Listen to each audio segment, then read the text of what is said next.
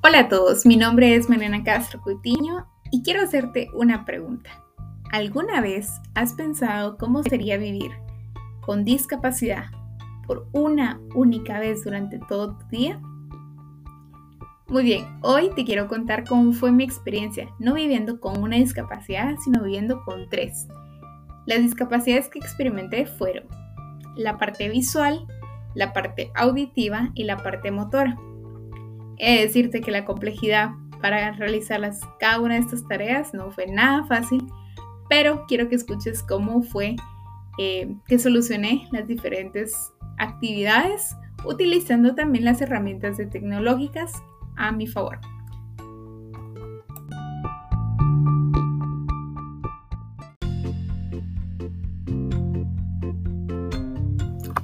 Muy bien, la discapacidad visual la, he utilizado para las siguientes actividades de mi día a día. Lo primero es la higiene personal, es decir, cepillarme, eh, lavarme los dientes, lavarme la cara y vestirme principalmente. Entonces, estas actividades eh, utilicé la discapacidad visual eh, y creo que la complejidad más importante de esto fue el tratar de recordarme dónde se encontraban eh, los diferentes elementos o instrumentos para poder hacer cada una de las tareas que habitualmente estoy acostumbrada a realizar. Dentro de todas estas actividades creo que la más complicada eh, tal vez fue la de lavarme los dientes y obviamente pues encontrar algunos elementos con mayor facilidad tal vez para poder hacer las actividades. Ahora, para la actividad de eh, más que todo de poder comunicarme con las personas, comunicarme con los papás o con los niños, decidí que iba a experimentar en la discapacidad motor en específicamente, en específico, y lo que hice fue eh, responder los mensajes eh, de WhatsApp, Instagram, correo electrónico y, otros y otras aplicaciones eh, utilizando el asistente de Google y la búsqueda por voz. Creo que la tarea más compleja para esta discapacidad, em, primero que nada, fue el asistente de Google y aprendí que es necesario como ser muy específico y muy claro para las tareas que necesita realizar este asistente virtual, muy concretas porque si no se las especifica uno es un poco complicado eh, volverlas a repetir o que el asistente eh, se mantenga en una misma acción, ¿verdad? Para evitar cambiar alguna tarea. Ahora, eh, lo que vamos a hacer es experimentar y les voy a enseñar por medio del sonido cómo es eh, que yo trabajé esta discapacidad. Espero que puedan apreciarla con claridad. Asistente de Google. Asistente de Google. Aquí estoy. ¿Cómo puedo ayudarte?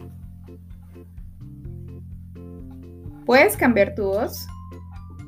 Para cambiar mi voz, presiona voz de asistente. Voz de asistente.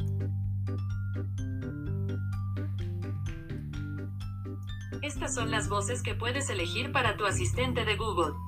Si te gusta mi voz actual y quieres que la mantenga, puedes parar aquí. Estas son las voces que puedes elegir para tu asistente de Google. Si te gusta mi voz actual y quieres que la mantenga, puedes parar aquí. Estas son las voces que puedes elegir para tu asistente de Google. Muy bien, entonces escojo la voz de color naranja y una vez que ya tengo a mi asistente, voy a decirle que imite la voz de Alexa, por ejemplo. Para cambiar mi voz, presiona voz de asistente. Muy bien, entonces ahora le voy a decir y le voy a preguntar cómo te puedo llamar. Asistente de Google, para servirte. ¿Tienes un apodo? Me gustaría tener uno super cool. ¿Cuál es tu nombre favorito? Me gusta tu nombre, Peques.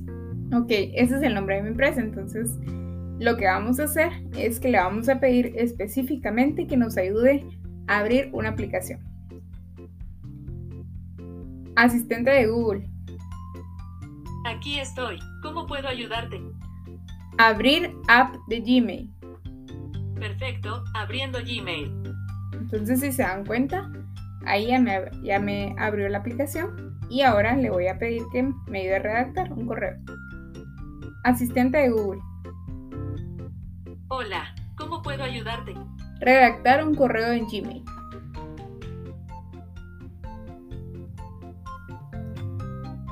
Muchas gracias. Entonces ahora lo que voy a hacer es que ya estoy en mi aplicación de redactar y voy a necesitar eh, que se vaya para directamente un correo. Entonces voy a poner por ejemplo el mío. Mariana Castro gmail.com Muy bien. Entonces ahora que ya está la, mi correo, le vamos a pedir que nos ayude a redactar uno. Entonces, voy a utilizar la función de, por ejemplo, la búsqueda de voz de Google. Hola. Y ahorita me está justamente escribiendo todas las palabras que estoy diciendo en este momento en la redacción. Asistente de Google. Hola, ¿cómo puedo ayudarte? Enviar correo electrónico. No puedo ayudarte a escribir ni leer correos electrónicos, pero puedo abrir tu app de correo electrónico cuando me lo pidas. ¿Tengo algún mensaje? Tienes un mensaje nuevo. Es un mensaje de texto de Microsoft. Usar 8.259.700 como código. Muy bien, entonces por ejemplo Usar 8 ahí, ahí me fue diciendo eh, el mensaje en específico que tenía dentro del correo y así sucesivamente algunas otras funciones eh, para hacerlo. Claro está que utilizar la aplicación de asistencia de Google era mucho, es mucho más fácil cuando uno ya lo tiene configurado. Pero me puse a pensar en el transcurso del uso de esta herramienta que si no lo hubiera tenido configurado, qué difícil hubiera sido poder hacer algunas actividades. Em, como por ejemplo corregir ciertos errores ortográficos, corregir redacción, eh, mandar correos cortos, enviar. Eh, cada uno de los correos o contestarlos y así sucesivamente.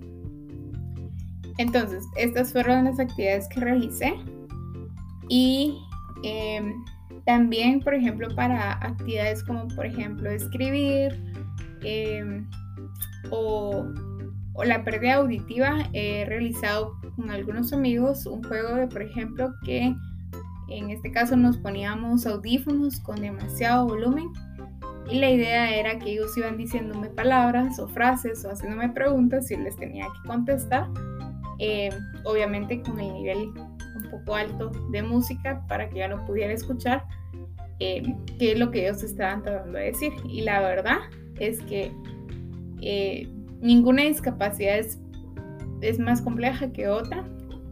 Considero desde mi experiencia que todas en algún punto eh, fueron frustrantes para mí porque eh, tengo la, la, gracia de poder tener todos mis, mis miembros completos, ¿verdad? Sin ninguna pérdida actualmente física,